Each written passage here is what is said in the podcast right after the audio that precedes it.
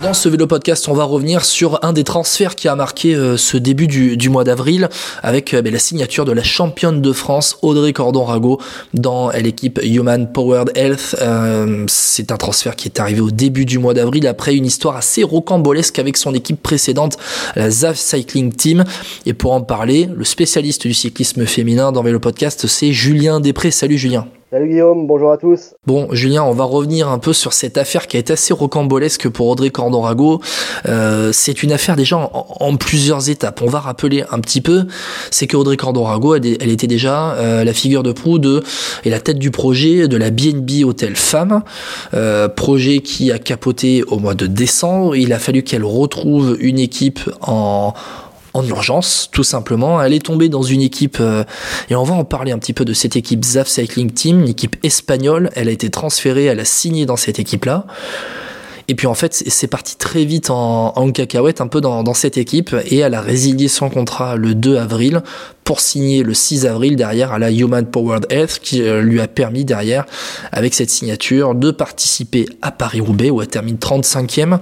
Euh, déjà, on va revenir sur, sur, le commencement, sur le début de, de la saison pour Audrey Cordorago. Julien, euh, le projet BNB qui capote, et derrière sa signature chez ZAF, un petit peu comment ça se passe? Explique-nous un petit peu et qui est cette équipe ZAF? Euh, Alors ZAF est une équipe qui est à la base était un club l'année dernière en Espagne, euh, sponsorisé par euh, le petit-fils d'Abdelkader ZAF, hein, connu dans le monde du cyclisme comme étant un Africain algérien qui avait participé au Tour de France. Sa famille a décidé de mettre de l'argent dans le cyclisme avec euh, l'ambition de euh, monter une grosse équipe. Bon, pas pouvoir tout de suite monter en World Tour, vu que la règle fait qu'on ne peut plus monter en World Tour en création d'équipe, hein, mais qui a annoncé un budget euh, annuel de 4 millions d'euros et donc a profité de la défection de BNB Hotel pour récupérer quelques coureurs qui étaient prévus d'y aller, hein, dont Audrey Cordon la bretonne Lucie Jounier, Maggie Colsleister qui était prévue là-bas, Franzi Prone euh,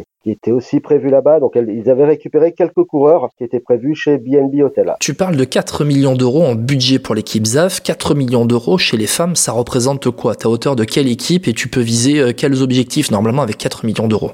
À 4 millions d'euros, euh, c'est super conséquent pour une équipe. Euh, tête, la FDJ, ça doit être 6 millions d'euros annuels. Une équipe pour le tour, hein, la FDJ Suez. Si tu construis un bel effectif, ça te met une équipe euh, top 10 mondial UCI à la fin de la saison. Donc, Audrey Cordorago se retrouve dans cette équipe ZAF, qui, on va dire a une devanture de magasin qui est très belle. Euh, D'ailleurs, Audrey Cordorago qui effectue quelques bons résultats dans ce début de saison, dans les trois premiers euh, mois euh, de, ce, début de saison 2023, trois premiers mois où elle est chez ZAF. On pense notamment à euh, sa troisième place dès son premier jour de course à la Women's Cycling Pro Costa d'Almeria. Dans la campagne de Flandrienne, elle fait troisième du Omloop Van Hageland, elle fait quatrième du Samin des dames, elle fait quatrième du Tour de Normandie. Mais en fait, Audrey Cordorago, elle va très vite déchanter dans cette équipe ZAF. Tu peux nous expliquer un petit peu, euh, notamment quelques quelques histoires de pépettes euh, qui sont arrivées, euh, il me semble? Alors, donc Audrey Cordorago et tous ceux qui, ceux coéquipiers, hein, si on va parler d'Audrey en tête d'affiche, mais c'est le cas pour toutes ses coéquipières, ont touché aucun salaire entre le 1er janvier et le 31 mars. Aucun salaire, aucun frais de déplacement remboursé. Donc un petit peu situation catastrophique financièrement pour toutes les filles de l'équipe, euh, avec demande auprès du CI de déblocage de la caution bancaire, correspond à trois mois de la masse salariale de toute l'équipe pour pouvoir payer ses filles. Donc procédure d'urgence pour au moins toucher les trois premiers mois de salaire. Audrey là-dessus a vu aussi les conditions de l'équipe euh, qu'elle décrit elle-même et c'est vrai que euh, pour l'avoir vu, il y a des équipes de N1 voire N2 féminines qui sont beaucoup mieux loties que cette équipe-là. Pour parler de ce déblocage euh, auprès de, de l'UCI, c'est un levier qui peut être donc utilisé s'il y a au moins trois mois d'impayés, c'est ça? C'est trois fois de, de effectivement. Tu peux débloquer ce levier euh, après trois mois d'impayés sur les salaires. Hein. Et, c'est à la demande des coureurs euh, auprès de l'UCI qui entame une procédure pour que cette somme soit versée euh, par la fédération nationale de l'équipe. Donc là, c'est la fédération espagnole qui détient les fonds qui doit verser aux coureurs et au staff impliqués pour ces mois de salaire. Donc on est fin mars Et puis ben là, l'inéluctable arrive, Julien. Audrey Cordorago, elle décide de quitter l'équipe ZAF, elle est plus payée, elle décide de, rebondir. mais tu peux expliquer un petit peu pourquoi il a fallu qu'elle attende le, début du mois d'avril aussi pour rebondir? Normalement, il y a une clause dans l'UCI qui que si tu quittes une équipe euh, en cours de saison, première partie de saison, tu dois attendre euh, le 1er juin de l'année pour pouvoir t'engager avec une nouvelle équipe. C'est une règle du CI euh, parfois un peu trop stricte.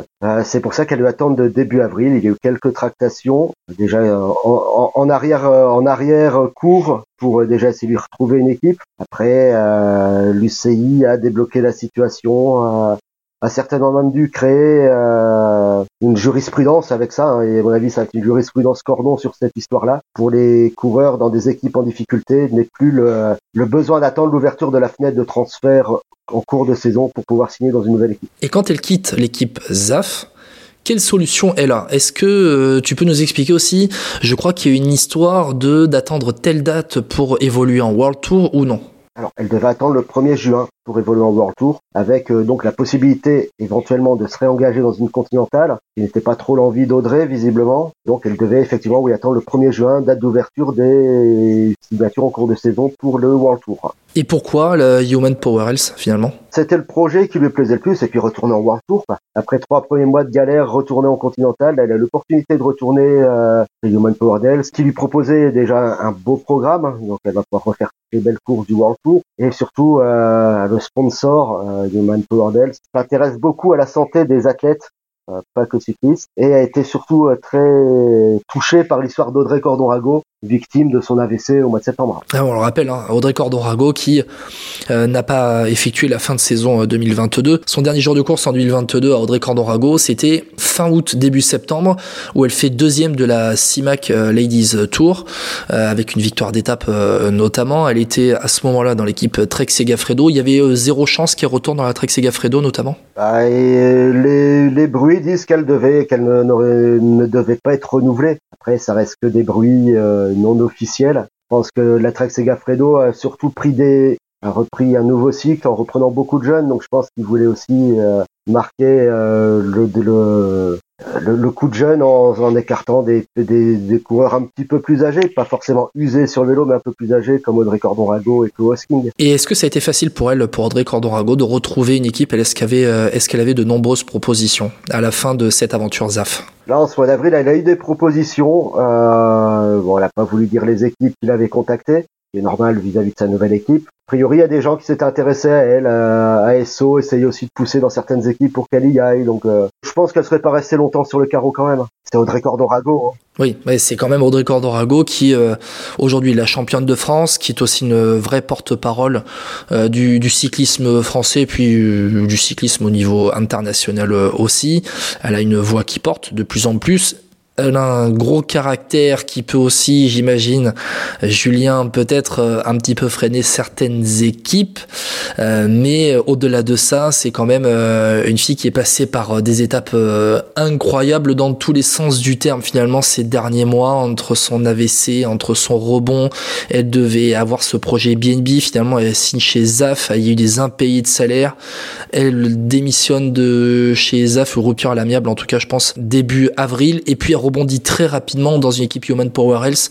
Bon, qui a, je vais pas dire flairé le bon coup de com, mais qui en tout cas a engagé Audrey Cordorago pour Paris-Roubaix et qui a fait une com incroyable autour d'Audrey Cordorago pour mettre aussi en valeur l'équipe. C'était un beau coup de com, ça a permis qu'on reparle de l'équipe en début de saison, même s'ils font un début de saison plutôt raisonnable. Ils gagnent euh, notamment sur euh, le Tour Down Under. Après, Audrey, c'est aussi, ça peut être une pourvoyeuse de victoires et de points UCI nécessaires à, au maintien World Tour en fin de saison, vu que à l'instar des hommes, c'est calculé sur les deux dernières années le classement. Donc euh, ça peut aussi être intéressant pour euh, Human d'avoir une coureur avec des points. Avec euh, Audrey Cordorago qui était dans le top 30 mondial l'année dernière, euh, avec la Trek Segafredo qui était sa meilleure euh, la meilleure saison de sa carrière et elle a déjà bien redémarré 2023. On espère hein, pour elle qu'elle va lever les bras euh, dans cette année 2023. Euh, pour l'instant, ça n'a pas été le cas, mais c'est tout ce qu'on espère pour Audrey Cordorago qui a une force de caractère assez incroyable et si elle écoute Vélo Podcast, on la salue parce que on lui souhaite vraiment tout le bien pour